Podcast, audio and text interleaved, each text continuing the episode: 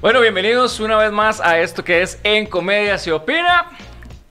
Jack Dani, Oli, Oli, Oli. Oli. Ya me pegó lo suyo, ma, ya se me Ah, pegó lo ese suyo. Oli, mal, ese yo prometí Oli. no hacerlo. ¿Por qué no, mae? No hay nada más lindo que el Oli, mae. O sea, No, el el Oli El no. Oli llegó a marcar el Hola, avión se antes. dice eso. hola, como la gente. Pero por, porque Oli suena más lindo. Bueno, que no. se lo dejo a usted entonces. no, no, ¿y qué va a pensar nuestro invitado del día de hoy, verdad? Que voy a decir, ¿en qué me metí? ¿Verdad? Bueno, les informo que hoy es la segunda entrega de Política para Domis. Eh. Ahí le ponen una musiquilla así como circense y una cuestión así. Porque quise traer a una persona que admiro muchísimo, respeto muchísimo y que yo estoy seguro que muy pronto vamos a saber demasiado de él y cuidado y no, es el presidente de Costa Rica. Es un tipo normal, emprendedor, con sueños y frustraciones, que se empeña en hacer las cosas de la mejor forma. Él, fiel creyente del trabajo en equipo para la consecuen- consecución del éxito. Apréndese eso. Ya. Consecución. Hay que trabajar en equipo para la consecución del éxito. Es nada más y nada menos que Don Claudio Alpizar. Muchas gracias, Will. Muchas gracias, Jack. Es un placer estar aquí con ustedes. Y no, no me sorprende. Recuerde que yo fui joven también. Sí, no me sorprende. No, no, el placer es todo, todo nuestro, la verdad, porque, bueno, esta es la segunda eh, vez que hablamos de política para Domis y somos, no somos conocedores del tema, Para nada. pero sí nos gusta mucho informarnos y hablar sobre lo que nadie está hablando. Entonces, ¿qué más que la política que nos debería de importar a todos, pero no todos hablamos de eso? Mira, pero eso es relativo, porque hay muchos diputados que no saben nada de política y cuando les ponen un pincito aquí con el escudo de Costa Rica. Yo sé. Ah, sienten que les pusieron un chip de conocimiento político. Entonces, no creas, Jack, la, la- la política eh, se sobrevive y se conoce en la calle. De hecho, eh, bueno, en ocasiones anteriores habíamos hablado con don Oscar López, ¿verdad? Que me imagino que usted lo, lo conoce súper bien. Un saludo al atarantado ese. Ah, ¿Cómo era que le decían? Este, El bastón, ¿qué? El Vengador. El, el ba- el- el bastón vengador. O birritas, birritas, era que le decían birritas. Que a, a Charlie le dicen eh, Chayán. Chayantico. Chay- Chayán, eso nos contó que a Carlos Alvaro le decían Chayán. Y por todo el- Pero bueno, saludos birritas. Eso. Este, don Claudio, vean, como le hablaba tras, este, tras bambalinas, dijo un carajo. eh, nosotros no somos conocedores de la política, ¿verdad? Obviamente sí nos gusta porque yo siento que es una cuestión cívica, que todo el mundo conozca la política si se va a meter a opinar.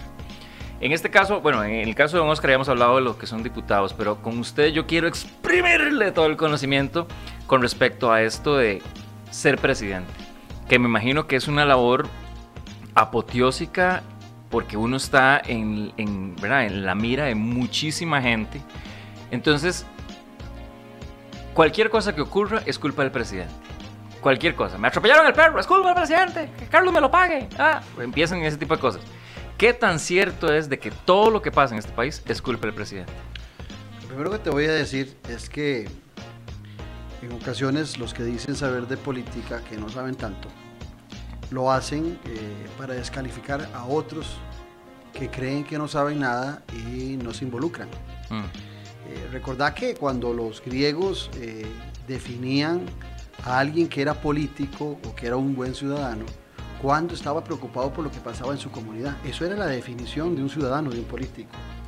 Entonces, aquellos que no se preocupaban por lo que pasaba en su comunidad, los griegos usaban una palabra y les decían los ideotas, así con E, ideotas, no idiotas, Ah, ideotas. Un ideota era alguien que pensaba que la política no le afectaba. Entonces se ignoraba lo que acontecía. Entonces eso le, le mermaba su capacidad como ciudadano. Entonces todos aquellos que están preocupados por lo que pasa en su comunidad, por lo que pasa en el país, por los que interesándose por temas, son buenos ciudadanos y son políticos en potencia. Algunos le venden a la gente de que hay que ser, eh, para ser político, hay que tener un conocimiento, lo cual es importante, muy vasto, pero no lo tienen ellos. Mm. Yo recuerdo que en alguna ocasión eh, yo toda mi vida estudié, me preparé eh, como politólogo, leía mucho, leo mucho. Y yo decía, para estar preparado para cuando le toque a uno meterse en política. Y pasé un día por la Asamblea Legislativa, unos meses, y me di cuenta hace algunos años que ahí llegaba desde el más preparado hasta el más ignorante. Entonces no es, eh, no hay una, una fórmula para ser político. Ahora, La factura que le pasan al presidente es, par- es parte, Willy Jack, de, nuestro sistema. Es un sistema presidencialista, es un sistema en donde se asume que la cabeza principal es el presidente. Cometemos el error cuando hablamos de gobierno de pensar que gobierno es poder ejecutivo, cuando gobierno es asamblea legislativa, eh, Corte Suprema de Justicia, podríamos meter al Tribunal Supremo de Elecciones y podríamos poner a las municipalidades. Claro. Pero la gente en general usa el, el- el simbolismo o de sinónimo de gobierno, presidente, poder ejecutivo, para la gente es lo mismo. Y por supuesto que en ese presidencialismo eh, la factura se le pasa al presidente de la República, que sí tiene mucha responsabilidad, eh, sobre todo cuando ejecuta, porque es de los poderes es el más vertical, por supuesto que, que tiene ciertos grados de horizontalidad en algunos espacios, donde tiene que considerar al ciudadano, tiene que conversar. La política ha cambiado mucho. La política ahora, cuando hablamos de políticas públicas, hay que involucrar al ciudadano. Y, a, los, a los gobernantes se les complica mucho, porque ellos quieren que vos llegues, votés y después jales para la casa. Exacto, Quédate exacto. quedito, no molestes, nosotros vamos a tomar las decisiones por ustedes. Seas un idiota. Hágase, hágase un, hágase un idiota, sí, hágase un idiota, no se preocupe, nosotros somos los que sabemos. Y el ciudadano, preocupado por el arrocito, los frijoles, el trabajo, las cosas diarias, dice, sí, que sean ellos los que decidan. Pero cuando empiezan a ver que esos que deciden no deciden de conformidad a los intereses nacionales, eh, la gente se levanta y se revela, ¿verdad? Y eso es lo que ha estado pasando y ha cambiado la, la- la dinámica de la democracia en relación a la necesidad de oír más a los ciudadanos. Pero los políticos que quieren gobernar en una forma muy vertical, sin considerar que en democracia hay cierta horizontalidad que obliga a hablar con los demás, empiezan a, a- a decir esto no, esto se volvió ingobernable. Claro. No, no es que es ingobernable, es que usted no sabe gobernar. Hay que gobernar hablando con la gente. Por ahí va el tema. Entonces al presidente al final de cuentas le llegan todas las, las tortas. Eso de que ustedes no saben de política, miren, no es cierto.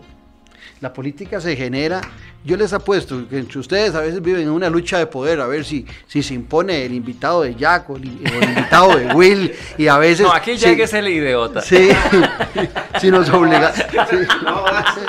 si se obligan o no se obligan a hacer el diseño del programa y si, contemplan ya a los camarógrafos y a la dirección de la emisión del programa, hay una lucha de poder, eso, eso es la política, es la lucha de poder permanente. En la casa de ustedes, no sé si estarán casados. Sí, porque hay que arrugar la cara, si eso es bonito. Yo, yo tengo, no, es que yo le iba a contar quién, quién es el idiota ahí. pues ya usted lo sabe. No, en la familia es Ya- ya usted me- me Pero fíjate descubrió. que en, en- en- en tu familia, ¿tenés hijos? Sí, claro. Bueno, fíjate que... ¿Y qué edad tienen? Tienen 20, 6 y un año y 8 meses. 20. ¿A qué años fuiste papá? Como a los 10. 18. Hijo. Ah, muchísimas gracias. Ah. Bueno, pero fíjate que vos y tu mujer, si no se ponen de acuerdo, eh, entran en un conflicto. Y entonces se levanta el pueblo. ¿Quién es el pueblo? Los hijos. Vos llegás y te, pu- te apuesto que aún en, en este mundo moderno, tus hijos llegan y dicen, papi, voy para tal fiesta, me daba chance, ocupo 10 mil colones. Y usted le dice, "Ah, yo le voy a dar los 10 mil colones, pero vayan de su mamá y le pide per- permiso para no tener problemas. ¿Qué, está haciendo, ¿Qué estás haciendo vos? Vos sos el, tu hijo acudió a vos porque a lo mejor sos el que, el que, el que lleva los chiquillos a la casa y entonces puede darle los 10 mil.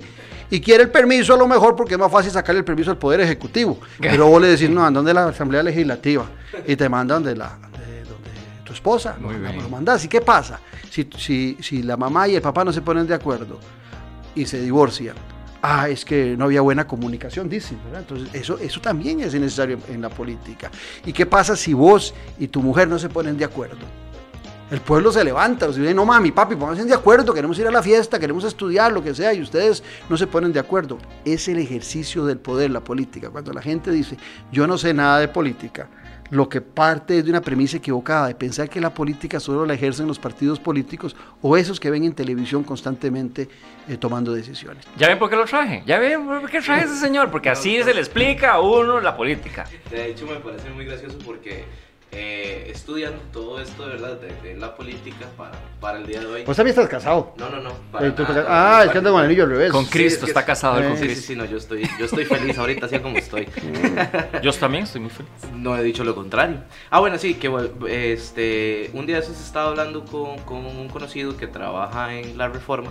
O sea, yo sé que, que, que es un tanto... Qué amistad, Es el de los que lo llama a usted para No, no, decirle eso lo del banco. es- ¿Trabaja o lo tiene guardado? Ah, bueno, trabaja Trabaja, es Yo oficial. pensé que lo tienen guardado ahí. No, no, no, no, no, no, no, trabaja en la reforma y de hecho está, me parecía muy curioso cómo se manejaban las situaciones ahí, porque es gente muy peligrosa.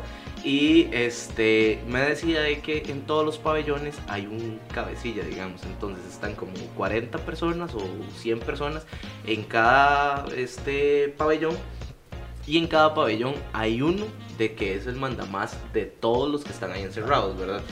De los reos. El líder. El líder, exacto. Entonces dice que muchas veces hay tal vez algún reo que es súper problemático de, de, y lo tienen que pasar de diferentes pabellones. Entonces a veces llegan y por decirte algo, mandan a alguien problemático a este pabellón y llegan y los mismos reos lo pegan contra el portón y dicen que no lo quieren que se lo lleven porque es problemático y que si no se lo llevan, que se tengan a las consecuencias, ¿verdad? Eso quiere decir de que o se lo llevan o, lo matan, me imagino yo, ¿verdad? En mi ignorancia. Y este, me, me, contaban de que a veces los jefes tienen que, o sea, los mandamás de, de, de, estos lugares hablan con los de seguridad y les dicen eso y ellos tienen que llegar y negociar y les dice, ve, hagamos algo busquemos un bien común, no le hagan daño una semana, dos semanas y después buscamos dónde meterlo en otro pabellón y nosotros le damos a ustedes bolsas de basura, al, o sea, tenerlos como contentos. Y a mí me pareció muy curioso porque yo, ¿cómo es posible? Ahí eso es política. O sea, es política, nada más que es un poco más, un poco no, es mucho más agresiva, digamos. Es política, pero lo que se están haciendo básicamente es eso. Lo que pasa es que Di, si usted no llega y llega a una conversación y lo hace, di, usted sabe que le va a generar más problemas de que asesinen a esa persona que está ahí y más bien los maes, siento yo, en su daño y todo, están tomando decisiones buenas de llegar y dar una advertencia y decir, mae, lléveselo porque no queremos hacerle daño. pero fíjate que lo que estás describiendo es una lucha de poder a lo interno de, Exacto. De gente privada de libertad. Correcto. Y, me, y a mí me, y me contaban esto y despuesito empezamos con la idea de traerte a vos. Entonces hice el paralelismo de que yo, qué increíble, en todo lado hay política.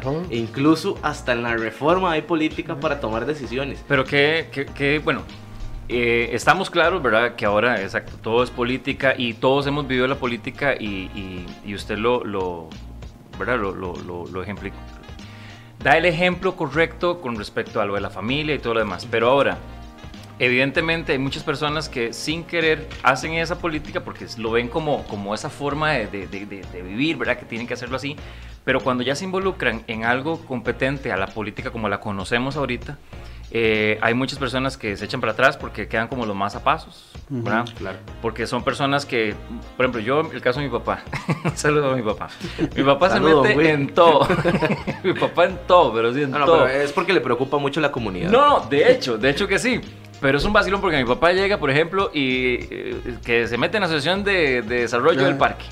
Y entonces hacen una comisión para el mantenimiento del edificio municipal. Entonces ahí va mi papá. Y este, no sé, la asociación de los perros felices, y ahí va mi papá. Y, y entonces, este, ahora con la cuestión del Es cáncer. un buen ciudadano. se mete mucho en eso. A diferencia de, de, por ejemplo, mi mamá que dice, ay, yo no sé para qué se mete en eso. Que perder el tiempo. Yo no sé para qué está en eso. No va a llegar a nada. No va a quedar del, del regidor. No va a quedar de nada. Saludos para mi mamá también. Pero me imagino que eso también es porque hay muchas personas que le aburre la política porque sienten que la política es, es eso, de meterse en, en camisa de once varas, es, es meterse en, en- en una bronca, es el hate, ¿verdad? El, el odio de- de- del resto de la comunidad, porque si usted quiere llegar y hacer proyectos o lo que sea, entonces, ¿cómo le quitamos a la gente ese, e- ese chip de no Ese ser concepto. idiotas, exacto, Ujú. y más bien involucrarse y verlo de la forma, este, así como, como, como cuando le decían a uno el Quijote, leas el Quijote y uno decía, qué pereza. Pero cuando yo entendí que el Quijote es un libro de comedia pura, Comedia pura, sí. yo me lo devoré dos veces, digamos. Entonces, ¿cómo hacer lo mismo con la gente para que deje de ser idiota? Mira, lo importante es que la gente siempre esté informada. Que la gente lea, que la gente profundice. Hoy es un mundo muy complicado, lo sé, porque es demasiada la, la cantidad de información que le llega a uno por las redes y por todos estos aparatos tecnológicos que, que existen hoy. Y entonces es muy, muy difícil a veces discrecionar cuál es la información real y cuál es la de mentiras y cuál es una eh, fake news y cuál es verdadera. Es muy difícil, pero el ciudadano esa es su obligación. Ahora, la participación política, Will, Jack, no a todo el mundo le gusta. Claro. Es posible que tu mamá eh, vea los problemas y los comente, pero ella no quiere participar políticamente, tu papá sí. Eso es normal. En cualquier sociedad hay una regla que se llama la regla 2080. Normalmente las grandes transformaciones en una sociedad la hace el 20% de la población, esa que le interesa la política, esa que le interesa lo que pasa en la ciudadanía. La, el otro 80% tal vez se limita a votar, se limita a estudiar, se, se, limita a aprobar o reprobar lo que se está haciendo, pero es un 20% el que se involucra directamente a buscar como tu papá participación directa en la política y a tomar decisiones. El problema es cuando ese 20% son puros vivazos, gente que no estaba interesada en que la vida de los demás mejore, sino gente que no es cara de barro, sino que son todos de barro. Y poco les, poco les importa que les digan que son corruptos, poco les importa eh, ingresar a la política para ver si les aparece una trocha o un cementazo para salir de pobres. Y, y eso va afectando a la política porque entonces a ese 20%, algunos que pueden tener interés de participar, dicen, no, es que la política es sucia. Pero mm. mira, yo no me canso de repetir, eh, Jack, eh, cuando hay un doctor que hace abortos ilegales, yo no he oído a nadie que, dice, que diga, es que la medicina es sucia. No dicen, ese médico es un sinvergüenza. O si resulta que un periodista denigra a la gente, sacó una, una noticia falsa, nadie dice, es que el periodismo es sucio, toda la gente dice, ese periodista es un periodista sucio. A un ingeniero, a un arquitecto se le cae un edificio y nadie dice, es que la arquitectura y la ingeniería es sucia. No, ese ingeniero, ese arquitecto es sucio. Bueno, de la misma forma, a la política tenemos que verla como una disciplina, no es la, la, política la que es sucia, que la gente lo repite una y mil veces, sino que son este o aquel, hay que, hay que eh, señalarlos, hay que evidenciarlos, porque cuando usted critica y dice que toda la disciplina es sucia, lo que usted está promoviendo es que nadie se meta a la política. ¿Por qué? Porque Jack, Will son buenos muchachos, buenos carajos, quieren meterse a política y Jack decide en X partido meterse y Will crea un partido y la gente dice, ah, ve, eran sinvergüenzas en potencia que estaban disimulados porque ya se metieron a la política. Exacto. ¿verdad? Y tal vez las intenciones tuyas son como las de tu papá querer hacer algo por la sociedad. Entonces ahí es donde nosotros ocupamos que la gente buena comprenda cuál es la función de la política. Ahora, hay que tener claro algo. Ningún presidente te puede hacer feliz. porque la felicidad es una decisión propia. ¿Con qué sos feliz vos? Eso lo decidís vos. Ve que vos estás felizmente casado y ya que estás felizmente soltero. Cada quien decide cuál es el nicho de su felicidad. Ahora, si, si hay una premisa que también es fundamental. Un presidente no nos puede hacer felices en nuestras particularidades, pero sí nos puede hacer infelices a todos.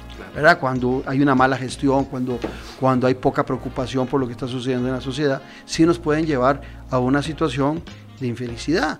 Cuando la gente decía, ah, Costa Rica el país más feliz del mundo, es un promedio. Es que, por supuesto que no el 100% de los costarricenses son felices. ¿Cómo va a haber un 100% de felices si hay gente que vive en la miseria? ¿Quién puede ser feliz en la miseria? Claro. ¿verdad?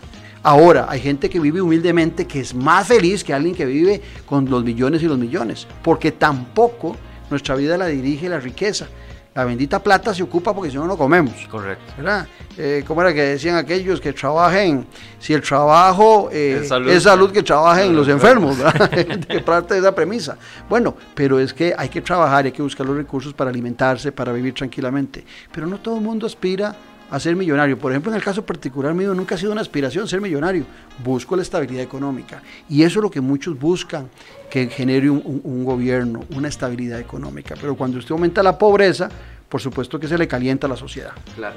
Y entonces, ¿vos qué opinas, apoyando eso que estás diciendo, de que el gobierno, o sea, el, presidente, todo lo que es la parte de gobierno, es el resultado, el reflejo de la sociedad. ¿Estás de acuerdo con eso o no estás de acuerdo? Yo creo que en muchas ocasiones quienes se meten en política son producto eh, de lo que produce nuestra sociedad. Si nuestra sociedad en las clases de educación cívica, que todos llevamos en algún momento, no se empiezan a formar buenos ciudadanos que no sean idiotas, como decían los griegos, es muy difícil que usted tenga eh, materia prima. Si yo tengo un mal terreno y la semilla que he hecho es una semilla mala, eh, lo que voy a recoger de producción de esa siembra eh, no va a ser una gran producción.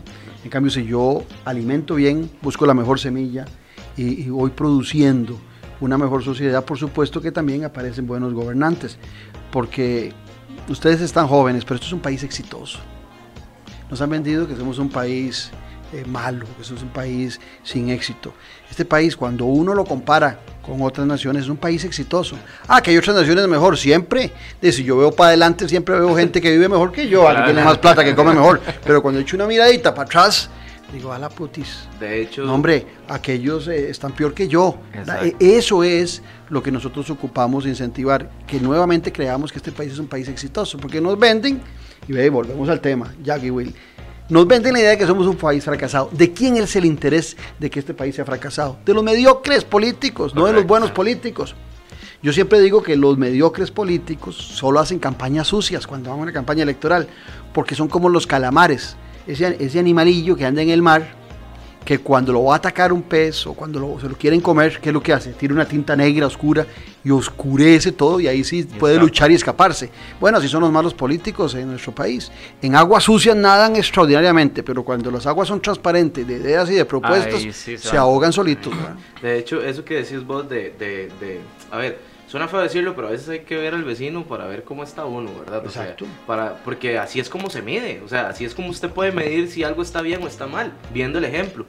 Y bueno, ahorita Guatemala está viviendo una situación terrible. No sé si vieron las noticias en estos días. Guatemala quiere ponerle un impuesto de nacimiento a las personas de 1.628 dólares por nacer. Eso quiere decir de que yo es que detesto totalmente la gente, en el sentido de que todo el mundo diga que todos nacemos con... Con el bollo de pan el- debajo del brazo. Sí, y son, o sea, para Eso es mí todo el mundo tiene Sí. ese, eh, situaciones de privilegio, digamos. Nadie En- escoge dónde nacer ya. Exacto, Nadie exacto. Nadie escoge de nacer. Ni Entonces, país, ni familia, ni padre, nadie escoge Exacto. dónde nacer. Si bien nosotros nacemos de- por el sistema en que vivimos, ya nacemos con deudas, porque usted nace, tiene que ir a la escuela, tiene que pagar la medicina, o sea, todos nacemos con deudas. Pero solo el hecho de que usted nazca y ya solo por el hecho de nacer tenga que pagar 1.628 dólares, o sea, si usted nace en una familia que tiene dinero, ve, y su familia llega y lo paga, pero como usted un chiquito tal vez de una zona, tal vez hasta indígena, que lamentablemente en todo este territorio centroamericano son súper denigrados, ¿cómo un chiquito va a llegar y va a decir, "Di, sí, voy a ser alguien exitoso, voy a ser millonario tal vez, soñando en eso, si de nacimiento tiene una deuda de 1.628 dólares, que en el país como Guatemala es mucha, mucha plata, digamos. Entonces, eh, eh, ahí es donde yo digo, nosotros como sociedad, es cierto, no somos perfectos y tenemos muchas cosas malas, como todo el mundo, pero también veamos a nuestros vecinos y de ahí decir, puta madre, hay que ser agradecido y ponerle para que la cosa siga avanzando, no hacer esta ideología del cangrejo, de que usted llegue y mete un Sí, estañón, porque, un poco de uno quiere cangrejos, crecer. Y cuando va subiendo, el cangrejo Jala, lo pues. jala, lo jala. Yo siento que ahorita nosotros como sociedad, eso es lo que estamos haciendo. Si alguien está haciendo algo, venga para abajo, venga para abajo. Sí, yo- bueno, e- eso, a ver, lastimosamente lo, lo, lo consideran una ideología desde del tico, ¿verdad? Que siempre dicen, ah, es que el tico es el luchapiés, es que el tico es esto. Entonces, Todas partes del va- mundo, la gente es similar. Sí, Pero hay de, y el mundo, peores, sí. ¿verdad? Sí. incluso hasta- por lo que le decía lo de la, de la- de la ignorancia, este, es porque hablando con, con un amigo, eh, me decía que nosotros éramos un país ignorante de la política y entonces somos un país en donde del, del que todo es mentira. Entonces, por ejemplo, como usted decía, este, estamos mal y, y- y nos vamos a hundir y este gobierno nos está hundiendo y ahora que se acerca, me imagino, la, la, ¿verdad? la, la cuestión de la- los acentuar eso. precandidatos y todo, se acentúa muchísimo Ujú. más y eso sigue fomentando todavía más el, el- ese deseo de no involucrarme en la política porque o me mancho o si no, o me tachan de que de, también soy corrupto cuando la gente idealiza eso. Entonces, me pareció interesante esa, esa analogía de, de que si somos ignorantes de la política, de- evidentemente nunca vamos a saber qué cosas son ciertas, qué cosas no. Es que, mira, la política o la, la disfrutamos o la padecemos.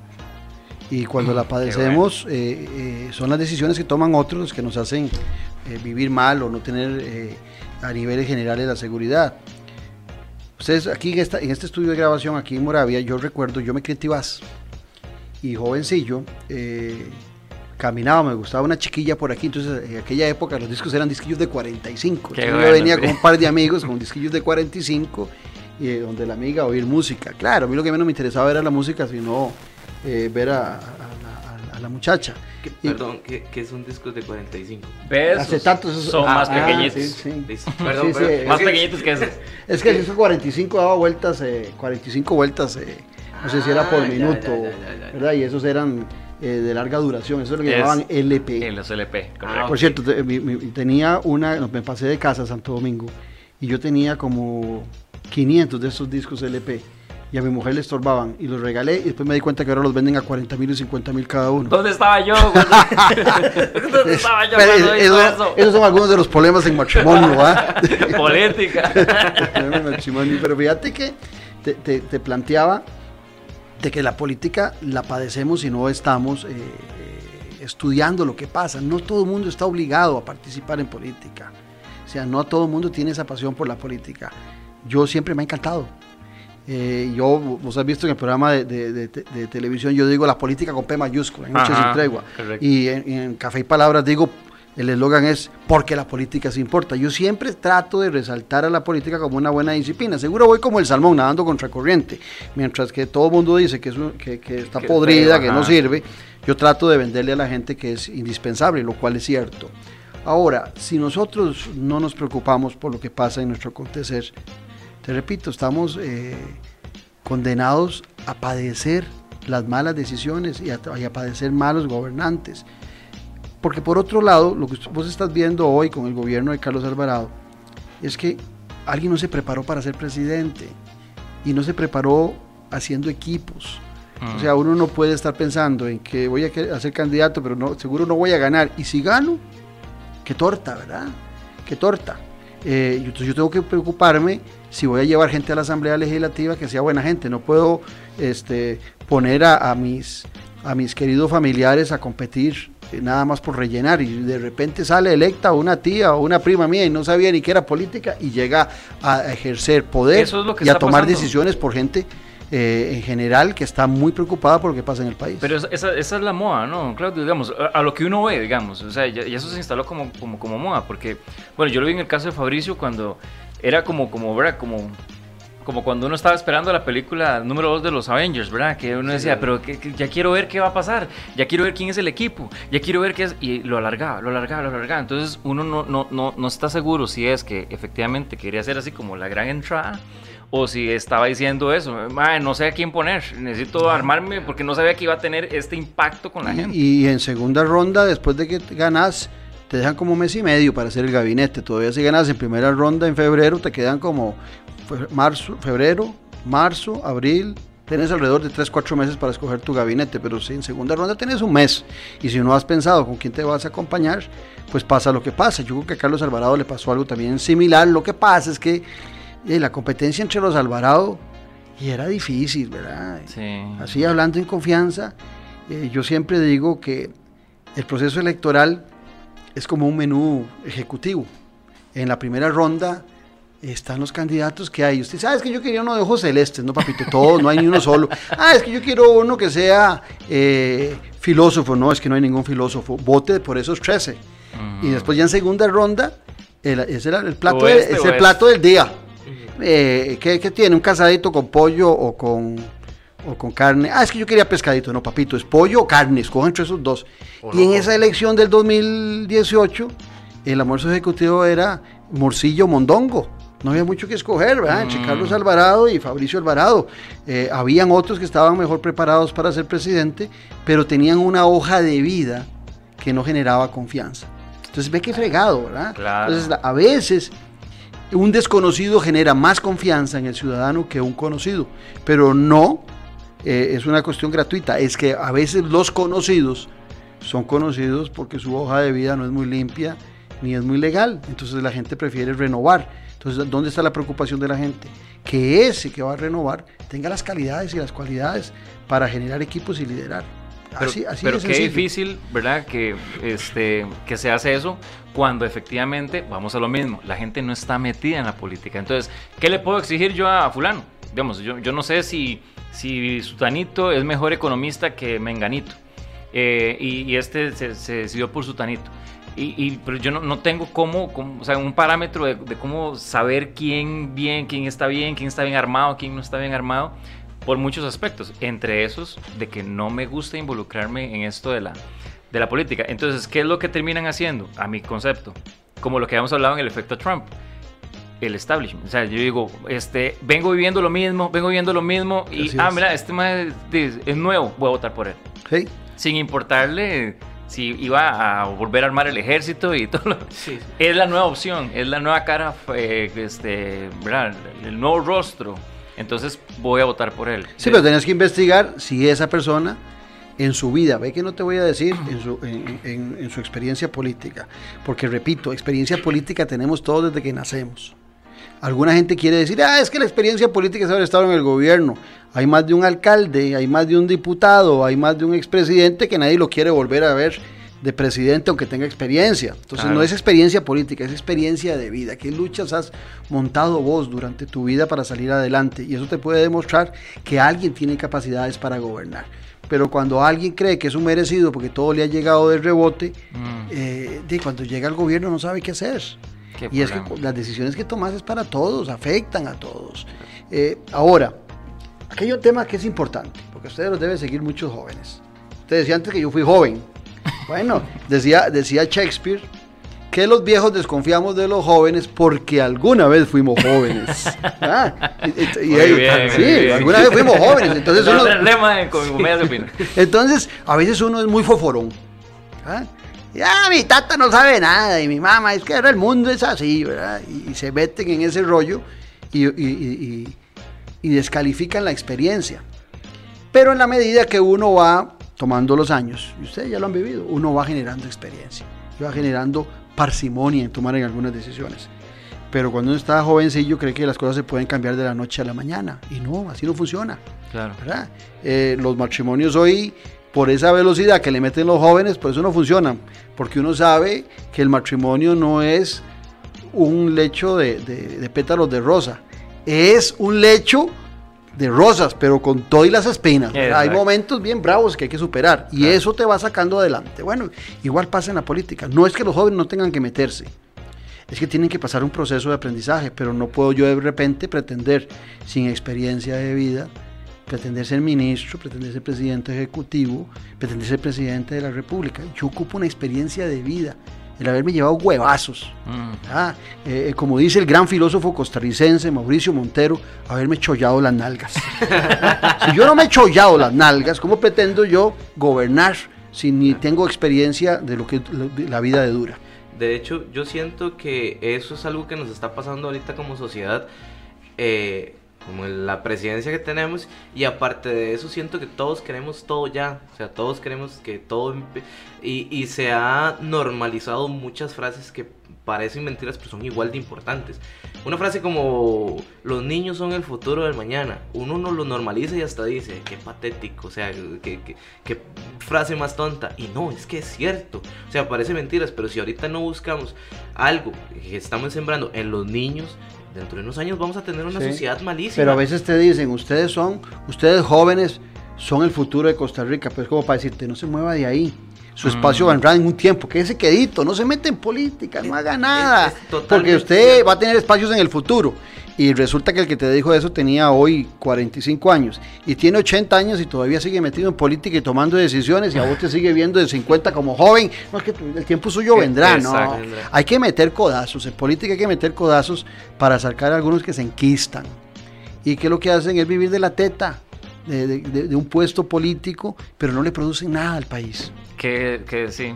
Sí, de, de- hecho, o sea, eh, eso que vos decís, y sumado a lo que yo estaba diciendo, a mí me parece algo que, digamos, con esto lo del tren, eh, no, no voy a entrar en detalles, digamos, de que si estoy a favor o en contra, eh, porque es innecesario, pero yo siento que como sociedad lo vimos así, nadie quiere, nadie está pensando en el futuro. Es que yo entiendo que hay mucha gente que ahorita la está pasando mal y dice ahorita, pero ahorita, pero lo que no entienden es que traer algo así va a traer a futuro muchas cosas positivas. Pero es que a veces el futuro es solo para la meseta central.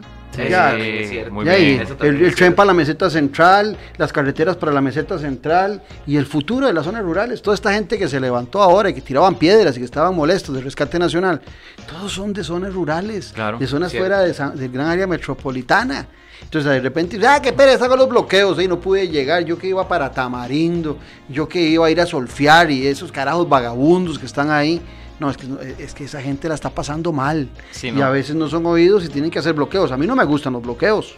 Sí, sí. Pero tengo que poner, tengo que tener empatía. ¿Qué es empatía? Ponerme en los zapatos de otro para saber qué es lo que están viviendo. Sí, para llegar a eso, o sea, que, que- o sea, no, yo siento que no en su mayoría, porque algunos sí son la más como, más, déjale hacer un despiche, vamos a tirar piedras.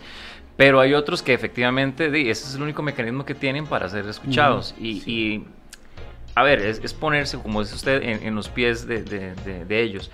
Pero otro, yo siento que otro punto, y al que quería llegar también con, con esto, es otro de los aspectos negativos que siento que tiene la sociedad versus la política, es el, la tradición. Alguien dijo alguna vez que la tradición es un atraso y será un atraso en el pensar político. O sea, el que ¿Qué tipo de tradición? En el sentido de que, por ejemplo, mi abuelo, mi tatarabuelo, mi bisabuelo, todos ah, votaron por liberación. Entonces yo voto por liberación. Me voy con liberación. Y si no voto por liberación, soy el peor de las escorias en la familia, ¿verdad? Eh, y, se van más que todo por tradición, por color, que siquiera por el mismo pensar. Mira, eso me lleva a, tres ámbitos diferentes. Yo soy católico, lleno de pecados, ah, pero soy católico. Para ser una buena persona no tengo que cambiarme de religión. Si yo soy evangélico, si yo soy judío, si soy musulmán, para ser una buena persona no tengo que cambiar mi religión. Porque todas las religiones promueven la bondad y, y, ser una buena persona. Si yo me cambio de religión, igual ah, es que la religión me cambió, no, el que cambió fue usted. Usted el que era un carebarro, usted el que era mala persona. Entonces no hay que cambiarse de religión. Vamos al otro, al equipo de fútbol. ¿Por qué te vas a cambiar del equipo de fútbol? Si nada cambia tu vida. Bueno, eh, tal vez yo como sapricista que siempre gano, lo digo eh, satisfecho porque a cada rato ganamos algo, pero, los demás tal vez tienen algún criterio diferente. Pero sí, pero digamos, ser, seguidor de un equipo de fútbol, ser seguidor de un equipo de, de básquet, lo que sea, e, es una, es una empatía que se genera. Pero el fútbol, el base, cualquier competencia no cambia mi vida. Pero la política sí. Entonces yo no puedo ser un fanático de un partido político solamente como hacen los jugadores de fútbol que abrazan y besan el escudo cuando meten un gol y después se pasan a los días a otro equipo y vuelven a besar el otro escudo y están en esa besadera. Bueno, es que el tema es que en política, si la agrupación donde estamos no está llenando a satisfacción a uno y al ciudadano, uno tiene derecho de cambiar, porque uno va a heredar lo de los padres. Ve que hoy por hoy, hoy, por hoy del 100% de cualquier encuesta que hagan, del 100% de los costarricenses, solo un 35% tiene partido político, el otro 65% no tiene. Entonces, cuando viene una elección, cuando hay que buscar un 40% en, segunda en primera ronda o la mitad de los que voten en la segunda ronda, eh, nadie tiene la mayoría. Es, está totalmente atomizada ese 35% en diferentes partiditos y el otro 65% decide por quién vota, si le genera confianza, si aparece un tema que le pueda gustar. En la elección pasada no fue eh, prácticamente la persona, fue, fue un tema en particular el que llevó a eso y después de ese tema la gente empezó a analizar a cada uno de los dos finalistas. Pero en ocasiones puede ser que la final no esté eh, la gente más apropiada, pero también ahí hay una responsabilidad, volvemos, de los ciudadanos. Es el ciudadano el que, el que decide quiénes llegan a una final y quién es el que gobierna el, el, país. Yo veo ahora que la gente pedía que renuncie Carlos Alvarado y estoy seguro que había muchos que votaron por él en primera o en segunda ronda. No, hay que aguantar. En la democracia hay que aguantar con estoicismo una mala elección. Ni modo. Para eso está la Asamblea Legislativa, para que lo apriete. Ahora, si la Asamblea Legislativa está en concubernio con el presidente de la República, ahí estamos jodidos. Y es lo que ha pasado en este periodo, que la, Asamblea Legislativa en el control político no ha sido fuerte, pero en la democracia hay que aguantarnos. Eh, quien termina gobernando porque es una responsabilidad ciudadana el votar. Es una fórmula correcta el tomando en consideración esto las exigencias que tenga que tener una persona para ser diputado. Claudio. Ese es un temazo, ¿sabes? Ese es un temazo, porque la gente normalmente dice, ¿cómo llega cualquier idiota a ser diputado? Ese mae eh, eh, eh, es manicurista, ese otro es cortador de pelo, aquella otra, este, ese ama de casa, esa no ha hecho nada, ¿qué vas a ver de política? Bueno, es que la democracia es que cualquiera pueda llegar a la Asamblea Legislativa, pero tienen que haber filtros. Quiénes son los filtros? Los partidos políticos. Ah de si Fabricio, Carlos Alvarado, o en su momento el Frente Amplio, o, en su momento el Movimiento Libertario, no esperaban tener tantos diputados. Acuérdense que el Frente Amplio le pasó. Mm. Llegó a tener nueve o diez diputados y no esperaban tener tantos diputados. Le pasó ahora a, Restauración Nacional que llegó a tener 14. Le pasó al Movimiento Libertario en algún momento con nueve. Si usted no escoge bien, Si usted escoge solo lo que hablábamos antes, si usted solo escoge por rellenar la fórmula y dice, "Ay, vamos a poner a, a Jack segundo por San José. Y a Jack no le interesa la política ni le da seguimiento. Y resulta que el candidato no solamente te saca voz de primero, sino que saca Jack. Y sale el tercero y el cuarto. Y era una persona que ni sabe nada de reglamentación. Entonces la culpa no es de él, es el ciudadano. El- el- ¿Cuáles son los requisitos para ser diputado? Ser ciudadano costarricense, ya sea de nacimiento o eh, naturalizado. Ser del estado seglar, eso quiere decir que no hay que ser cura, no hay que ser sacerdote. Y la otra que es ser mayor de 18 años. Esos son los requisitos para ser este, diputado en la Asamblea Legislativa. Entonces, ¿quiénes son los que tienen que poner mayores requisitos para ser diputados? Los partidos políticos. La Constitución no la puede poner porque entonces no seríamos una democracia, seríamos una aristocracia. Si ponemos para ser diputado, se ocupa tener un PhD en ciencias políticas o ser eh, doctor en administración pública, ocupamos que además de eso tenga eh, 30 años y le ponemos un montón de requisitos, lo que estamos buscando es una aristocracia, que todos aquellos que tienen un nivel de educación o que tienen recursos sean los que decidan por los demás. La democracia es la participación de todos. Entonces, la, la constitución no puede decir, solo pueden ser diputados los que tengan esto y esto y esto. No, cualquier costarricense que tenga esto y esto. Pero sí, ¿quién puede limitar a la hora que escoge para ser eh, candidatos en las papeletas? Partido político sí puede decir, ah, no, maje, usted no tiene capacidad. Sí, ¿Cómo se le ocurre a usted ser este, diputado, mano? Si usted no está ni para ser mandados en la Asamblea Legislativa y de repente quiere ser diputado, Ajá. eso le corresponde a los partidos Fabricio no políticos. escuchó eso. Eh, es un criterio de Jack, ¿ok? Sí, es mío, Jonathan, prendas. es que el hombre la tiene contra Jonathan Prendas. Un día vamos a traer aquí a Jonathan Prendas, mae, para que usted hable directamente con él. Ojalá, ojalá. Porque hay mucho que preguntar. Sí, tengo mucho que decirle. Sí, porque a veces se- hasta se vuelve risible, o sea, realmente lo- lo- uno ve las... Yo, yo, con todo el respeto que me merece usted, porque agama tanto la política y todo, pero la vez pasada estábamos hablando de qué es comedia, y yo dije que una de las cosas que yo considero comedia es el canal de la Asamblea Legislativa, porque a fin de cuentas uno ve cada cosa ahí que uno dice, "Mae, esto, Apenas. esto es comedia pura. Claro, y fíjate que es que está diseñado para tal evento. Porque resulta, sí, está diseñado porque entonces hay un canal de televisión que nadie ve Sí. de los diputados. Hay un emisor de radio que nadie oye. La ven y los oye, ¿sabe quiénes? Los secretarias de los diputados o los asesores, que el, el diputado los obliga a verlo. Oh, le Tienen- hablaron tienen de que usted. ver- tienen que verlo. O la mamá. Yo me acuerdo de un diputado que yo conocía que llamaba a la mamá y decía, mamá, hoy voy a hablar en control político para que me veas. Entonces nadie los ve. Tras de eso, tienen una barra de prensa que normalmente a la barra de prensa en la Asamblea Legislativa es casi como un castigo. Los medios de comunicación mandan a los periodistas que se portan mal No. para que sufran ahí estando ahí. Y después hay una barra de prensa que casi nunca hay nadie, o nunca hay nadie. Pero Dios guarde, antes en, la- en el antiguo edificio había una barrita de prensa que cabían unas 40, 30 personas. Dios guarde se llene esa barra de prensa, porque entonces creen que están jugando estadio lleno. Entonces se vuelven locos los diputados. Mm. Eh, ahí es donde uno realmente se da cuenta de las capacidades y de las calidades que llegan. Yo que soy amante de la política, te lo digo con toda sinceridad. Yo antes seguía los debates hace 10, no, hace 20 años. Seguía debates porque habían figuras que había que oírlas. Claro. Pero ahora eh, yo me pongo a oír algunos diputados ahí para que me hable de las galletas, para las eh, de, de- de De gallos, tortuga, de gatos, ¿verdad? de croquetas, eh, o para que me hable de, a- a- abrigos para los eh, funcionarios del gobierno de la política exterior o ese tipo de cosas. Yo mejor eh, invierto el tiempo en una buena lectura o en un buen programa como este. Ay, Eso, ya, ya, ya. Ya me gané otra invitación.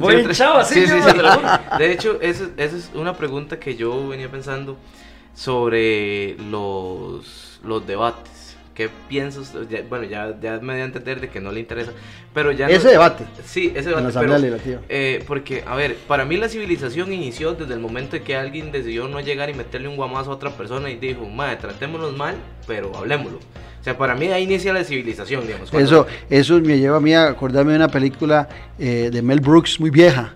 ¿No la han visto? La loca historia del mundo. Claro, por Eh, eh, supuesto. ahí me llevaste a, a recordarme de esa película. Es, está- es un que, película. que- que para mí, o sea, e- e inicia ahí, entonces, Desde ese entonces ya empezamos a debatir. O sea, desde que el inicio de la civilización viene agarrado de la mano con los debates. Y la asamblea es eso, ¿no? La asamblea es un centro ahí de, de- de negociación, a fin de cuentas. O Un sea, parlamento, viene de parlare, de- del italiano. ¿eh? Y, y ahora, hoy por hoy, uno se pone a ver incluso los debates presidenciales de Estados Unidos y yo digo, "Mae, ¿dónde está el debate? Qué ¿Dónde está? el- Qué triste, o sea, porque al final del día el que está sufriendo, el que no se está informando, es el pueblo.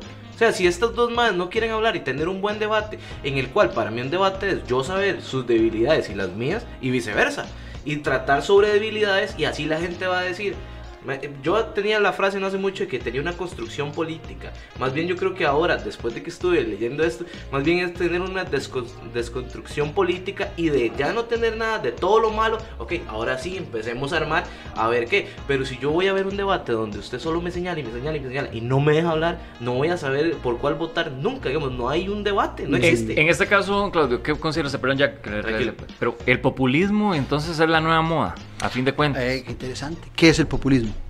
Sí, es que yo siento que justamente es... es- El bonito, el... no, no, no, el, el hecho de que... El decir- ah, ma, es el mae que... el decir la- lo que la no gente le- quiere. No, no tiene, ¿verdad? Filtros, le dice lo que sea. Entonces sí, es el mae que se remanga y que es un tú a tú Ajá, y así como- va a ser también Es que ve que interesante. Como el presidente de, Sí, Trump, de ¿qué Guatemala. hizo Trump? A fin de El cuentas. Salvador, De El Bukele. Salvador, Bukele. Bueno, no sé si. usted- bueno, fijo, vos sabes.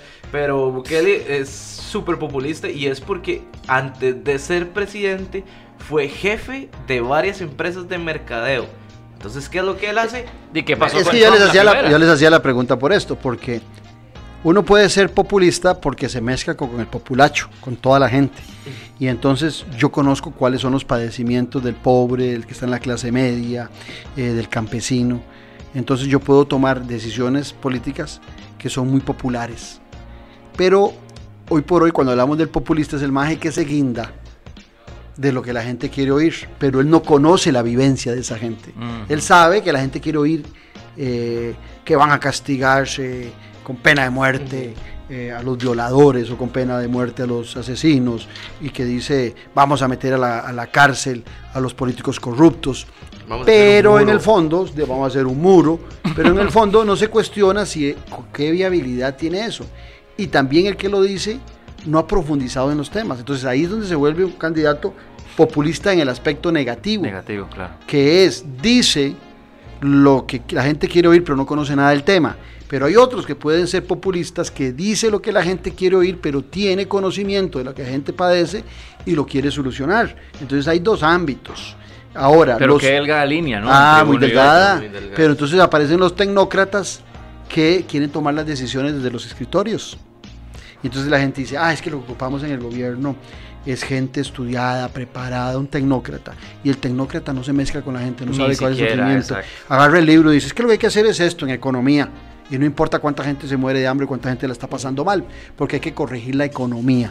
Pero es que detrás de la economía hay personas. Claro. Entonces hay que tener mucho tacto. Entonces ser político es un tema muy profundo. Hoy se le dedica el ser político a cualquier jetas que se mete en un partido político y dice, ah, es que él es político. No, no, perdón. Ser político hay que ir- irse a la época de, de Sócrates, de Aristóteles. Acuérdate de, de- de Sócrates cuando Sócrates por estudiar y por leer eh, llegó a la conclusión de que él no sabía nada. O sea, entre más estudia uno, entre más lee uno, más idiota se siente. Porque dice, ¿cómo yo- Totalmente, sí. Por Dios, en cambio cuando uno no lee, no estudia, uno cree que todo lo sabe. Pero cuando se involucra en ¿Qué los libros, cierto? dice uno, a la perica, yo no puedo. Entonces, la gente que estudia mucho, en ocasiones no se mete a la política porque dice, no, es que todavía no estoy preparado, es que todavía no estoy preparado, todavía no estoy preparado. Y el idiota, ese que nunca lee, ese que nunca se prepara, que cree que todo lo sabe, no se cuestiona su capacidad. Entonces dice, ah, no, yo puedo ser diputado, yo estoy ya preparado para ser ministro. Sí, porque aquí también somos de la ideología de que todo el mundo es técnico, todo el mundo es político, todo el mundo es árbitro, todo el mundo, ¿verdad? Y se van sobre esa línea. Y qué lástima, porque, bueno, justamente uno de los objetivos que Jack y yo tenemos, y, y haberlo invitado a usted también, es para que justamente se vuelva los ojos a esa nueva forma de ver política. Que ya se quiten los, los, ¿verdad? El- este, los tapujos de que es aburrida, de que solo, eh, ¿cómo se llama? Lo que ha dicho Oscar, eh, que la política es este, corrupta, que la política es sucia, que la política es esto, cuando realmente no lo es. No. Podría ser un, un gran aliado, un- exacto, una gran- un gran aliado para la mejora de este país. Y que el presidente, y por eso fue que le hice la pregunta así, no es el único responsable de que Costa Rica le vaya bien. No.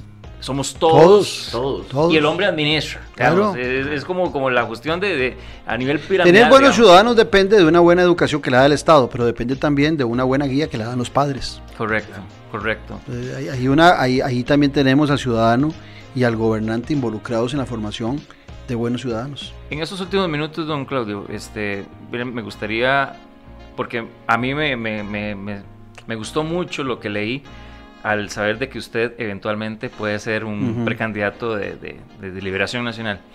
En, primer, en primera instancia esa es la idea. Y, y realmente a mí, bueno, cuente con mi voto. Muchas Ya se gracias. lo dije, ya se lo dije, porque sí. No, porque de verdad, Yo, yo no lo voy que a usted mentir. dijo. lo no, no, es que- yo no voy a mentir, tengo que ver, a ver qué va pasando ahí El plan de gobierno. Bueno, es que yo, yo como sí, sí, bueno, he visto Sí, ya lo mucho de la conoces de cuestión, antes, digo. Este, y Pero incluso... convencemos a Jack. Sí, no, yo, yo, yo, yo se lo... Ah, ustedes, Este- ustedes son dos caras de una misma moneda. No sé cuál es el escudo y cuál es la corona, pero van Pero- juntos. Van juntos en paquete. Este, qué bueno. Sí, sí, hay que hacer un logo. Este, ¿qué lo, lo, lo impulsa a usted a, a dejar su, su Su tranquilidad. normalidad y decir, ok, voy a meterme de lleno en, en esto? Mira, Will, es pasión. Yo, yo voy a decirte algo que le repito a mucha gente y tal vez algunos de los que nos ven no lo van a creer porque la retórica de los que están en política está tan desgastada porque han mentido tanto. A mí no me mueve ninguna aspiración económica. No porque sea rico, yo guarde. Todos los días tengo que trabajar y bretear Mm. para llevar la comida a la casa porque si no la mujer eh, y las hijas se me revelan en ese ambiente El pueblo, de- de- sí. del pueblo. Ah, hay, que, hay que tener sustento. Pero eso es una pasión, eh, es una vocación. Yo siento que la política es vocación, a mí me encanta. Eh, a veces, por supuesto, que uno dice, "Qué política, tengo que meterme ahí y me van a volar, me van a inventar cosas, eh, van a hacer, de cosas chiquitillas, van a hacer cosas inmensas. Claro. Pero también cuando, cuando uno se pone a pensar que hay que trabajar porque hay que dedicar y hay que pensar en los hijos y en los nietos. Yo tengo hijas, nietos todavía no tengo, pero pienso en que al menos el país siga por el rumbo que, que- que estuvo en el pasado, recuperar un poco y por supuesto actualizarlo, pero, pero que sea un país exitoso, como decía antes. Eso es lo que me motiva. Eh, lo que me motiva es la política sucia y la política baja. Claro. Pero hay que decidir, y, y te voy a poner un ejemplo. Hace 2020 años vino un carajo que venía eh, a- con la representación de, de Diosito, ¿ah? y lo mandaron a Jesucristo, lo mandaron aquí a, a hacer política, era un gran líder. Ujú. Y se dio cuenta que solito no podía y se buscó 12 carajos que le ayudaran. Eso es hacer equipo. Uno le salió chueco al ministro de Hacienda, Judas. Ah, Ey, le salió chueco el hombre. Pero de, eso, es la- eso es lo que te jugás. Pero lo que te quiero decir es que vos podés tener una aspiración, pero solo no vas a ningún lado. claro. ¿Verdad? Solo no vas a ningún lado. Decía León Tolstoy, el que, el que escribió La Guerra y la Paz, que odiaba a Napoleón. Decía que todo el mundo le daba a Napoleón el mérito de todas las guerras. Así decía él, palabras más, palabras menos. Como que hubiera peleado solo Napoleón. Él era un gran general, pero tenía mucha gente atrás. Esto es igual, un gobierno, usted no puede pretender que una sola persona eh, venga. Por eso le ponía el ejemplo de Jesucristo. Vino acá y ocupó de gente. Y él tenía línea directa con el hombre. Sí, sí. Ah, no como nosotros, que es más complicado. Él sí, sí le hablaba. él no era. Él sí, claro. no-. Nosotros somos como Otón Solís, que hay que esperar que Dios nos hable. Hay que arrogancia la de Otón. Hay que arrogancia la de Otón Solís, que, Dios- que Dios le hable. Le hablaba a Jesucristo y le habló a Moisés, ¿verdad? Pero no a todo mundo.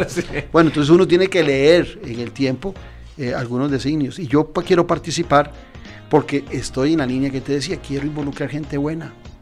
Y en todos los partidos hay gente buena, en todos. Ningún partido tiene monopolio en la honorabilidad de la gente buena. Y en todos hay pillos. Claro. Entonces ahí está el olfato del líder de saber hacia dónde tiene que llevar ese grupo. Pero eso es lo que me mueve, me, me mueve mucho. Yo sé de dónde vengo, yo soy de, me crié en clase media baja, en un país de muchas oportunidades que me permitió ir a la escuela, colegio, universidad pública, formarme, conseguir trabajo. eh, hijo de madre soltera, entonces tuve que, tuvimos que jodernos en la casa. Pero fui hijo único, Entonces, ya, por eso no pasé hambres, pero si yo hubiera sido hijo de madre soltera y mi mamá con seis y de clase media, no hubiéramos sido clase media abajo, hubiéramos sido pobres. Ajá. Entonces, eh, porque creo que en ese, en un estado solidario, para esa gente que vos lo decías antes, o fuiste vos, Jack, que no todos nacen en cuna de oro, no todo mundo, nadie tiene la suerte de escoger eh, a, a sus padres, ¿verdad? Se los da natura. Y entonces en esa naturaleza puedes nacer en una, en una familia muy pobre, pero llena de muchos valores. Claro. A mí me molesta mucho cuando la gente piensa que en los cuadros, que en los guidos, que en la León 13, solo vive gente mala y pillos y narcos. Ahí vive gente que está obligada, que desearían vivir en los Yoses o en Escazú. Claro. Pero las circunstancias los tienen viviendo ahí. Y eso no los define. No, y desde ahí tienen que criar con un gran esfuerzo buenos hijos y buenos muchachos. ¿Y cuántas veces no vemos nosotros de esos precarios salir a la gente bien bañadita para su trabajo, bien preocupados, o a las mamás con los chiquitos para llevarlos a la escuela Claro. o al médico? Ahí vive gente normal. Grandes artistas. Sí, o grandes sea, no- artistas, y de ahí salimos muchos, de, de- de- de estratos humildes, gracias a un Estado que nos ayudaba y también nosotros poníamos de nuestra parte. Hoy hay algunos carajos que viven una infancia perpetua, quieren, tienen 70 años y siguen pensando que el Estado tiene que mantenerlos, infancia perpetua, no, no, no. Sí. El Estado te ayuda hasta cierto nivel y después sos vos el que tiene que tener empuje para salir adelante hacia ese Estado que fue el que tuvimos en Costa Rica y que se empezó a deteriorar a partir de los 80s, ese que tenemos que regresar. Y eso es lo, ese es mi empeño, lo voy a hacer con ilusión, lo voy a hacer con disciplina. Y si está para mí, está para mí, pero no creas tampoco que mi vida está determinada por ese hecho. Si necesita que le anime las plazas públicas, me busca. Bueno, y, y- y quien quita un quite que... eh, ¿Para cuándo sería? ¿Para la próxima? Es el próximo, ya los procesos electorales de los partidos políticos tienen que darse el próximo año.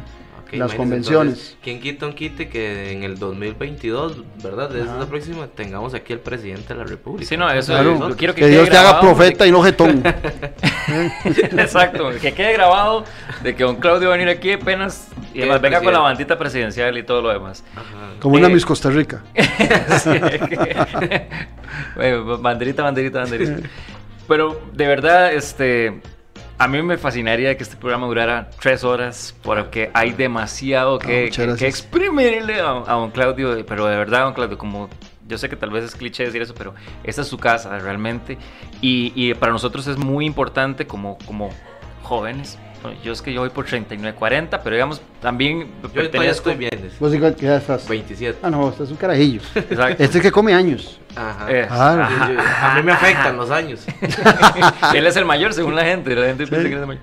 No, pero de verdad que, que es muy importante y en síntesis, o sea, una de las cosas en síntesis aquí acostumbramos como a, a decir los puntos más importantes, digamos, de lo que hablamos y yo creo que es la información. Realmente la información está a la mano, uno puede accesar. Inclusive estaba viendo que el- el- la cuestión esta de los acuerdos y lo del... Lo del el informe este de- del- del Estado también está, Estado de la Nación. eh, del Estado de la Nación está disponible para que la gente vaya, lo lea, sepa exactamente. Digamos 18, 19 estados de la nación, ya ni, ni me acuerdo. Todos los años se hacen esos estudios y a veces son ignorados.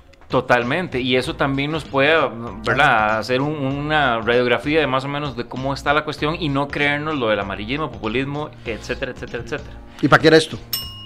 Para entrar en sesión, no, es- por Ah. si hay una mala palabra, se dice, Ah. pero fue Jack el único mal hablado. Usted sí, por lo menos, Yo- fue yo- muy, Mira, yo, creo que... muy político. Tal vez, ¿verdad? tal vez ustedes no se dan cuenta de lo que están haciendo cuando invitan a, a gente de la política a su programa. Están acercando a los jóvenes a un tema que es importante. Claro, por supuesto. Eh, o sea, eso es determinante y lo hacen dentro del ámbito que ustedes manejan, el, el léxico, la cercanía, el vacilón y le permite a la gente conectarse un poquito, ¿verdad?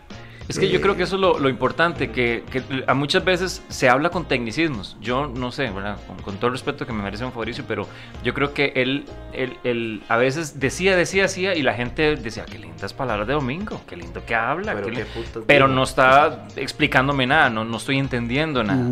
Y yo creo que una de las cosas también es que la gente dice, no, yo me meto en política porque yo no entiendo. Cuando la política también se puede hablar en este lenguaje y usted claramente lo, lo- lo ha traído aquí a, a colación y, y yo voy también con un concepto de, uff, De yo política, sé de sí. política. ¿Por qué me estoy diciendo que no sé de política? Claro que no, yo no, sé todos sabemos. De- Y voy a ir a hacer un golpe de estado en mi casa. Espérese que llegue.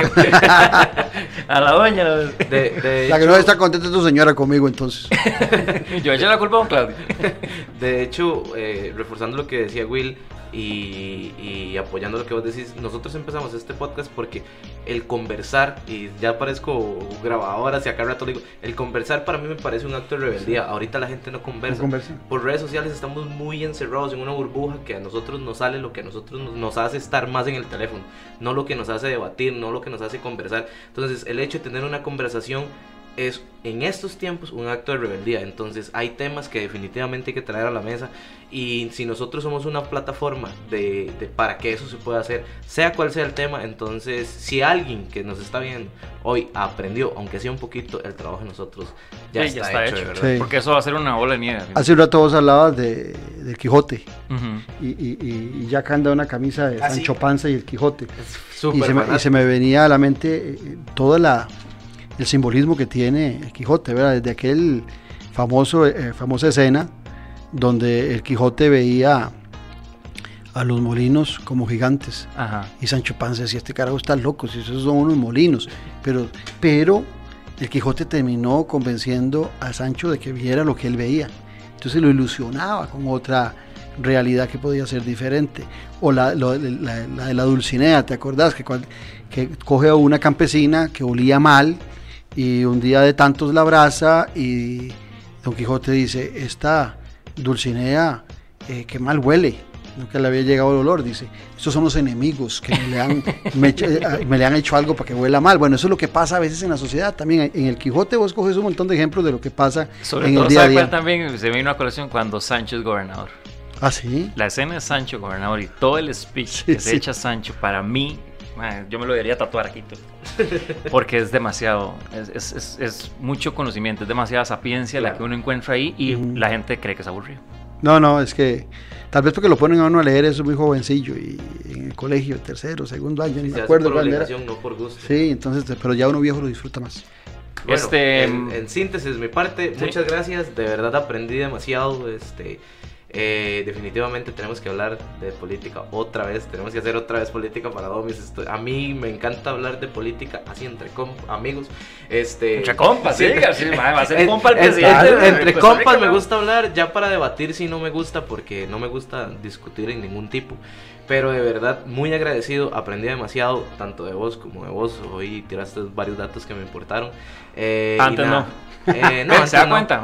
Es donde empieza, ¿verdad? Ahí es La donde empieza rivalidad. ya la, la No, no, sea, no sea resentido. O sea, ya ahora voy a buscarme quién Es este, la cara. este es ¿sabes? millennial, entonces te, te va- te Sí, manda los huevazos directos. con eso, claro, qué directos. pena, qué pena con usted. Pero nada, de verdad, súper feliz. Y a la gente que nos está viendo, infórmese. No hay nada, no hay arma más poderosa en el mundo que el conocimiento. Exactamente. Muy de bien. verdad, de verdad, don Claudio. No, gracias a ustedes y mucho éxito en el programa. Amén. Y también, si usted quiere enterarse más, todavía quiere conocer muchísimo más, puede ver Café y Palabras, ¿verdad? Y, perdón, escuchar Café y Palabras. Y también Noches sin Tregua a través de multimedios, ¿verdad? Para que puedan. Sí, a- domingos a a- las saber. 6. Ahí Porque estamos. ahí es una cátedra completa. Y si quiere volver a ver esto, nada más ingresa a la página de Jog Medios para que usted pueda llegar y, y compartirlo con todas esas personas que usted también quiere culturizar y que tal vez se quieran meter en política y quien dice que no, ¿verdad? Entonces, de verdad, don Claudio, muchísimas bendiciones, mucho éxito en, en esa- en esa nueva ruta política. Cuente con mi apoyo, con el de ya, con el de todos nosotros, porque de verdad que personas que con el pensamiento y criterio que usted tiene realmente es lo que necesitaba este país. Ojalá que así sea. Redes. Redes sociales, usted es el de las redes, dígalo. No, la suya. Ah, la mía, ¿no? usted se me la sabe también, dígala. Eh, bueno, yo no, la suya yo no me la sé al 100%, lo siento. ¿Cómo no? La raya abajo, Ah, siempre bueno, digo lo mismo. Will Raya Abajo Salazar es. Raya abajo. Ahí, Raya Abajo, ahí está. Don Claudio, ¿usted redes? Bueno, eh, la que yo tengo es en, en Facebook, es lo que más veo. Tengo página, eh, fanpage que llaman. Ay. No sé ni por qué fanpage, pero ahí la tengo y tengo la personal. Ahí me pueden encontrar Claudio El Pizarro Toya. Buenísimo. Yo, bueno, como siempre, yo no soy guion bajo whisky. Y recuerden seguirnos en, en nuestras redes sociales, en Comedias Opina CR y en Jock Medios. Ahí están toda la información, todos los programas que ellos hacen. Y nosotros estamos ahí subiendo de todos, los videos cortitos también, por si quieren informarse. Y nada, muchísimas gracias. Y también gracias. que vamos a tener un giveaway para que ustedes estén este, pendientes de eso en la página de nosotros. Muchísimas gracias por vernos. Chao, pescado. hijo. Muchas gracias. Buenísimo.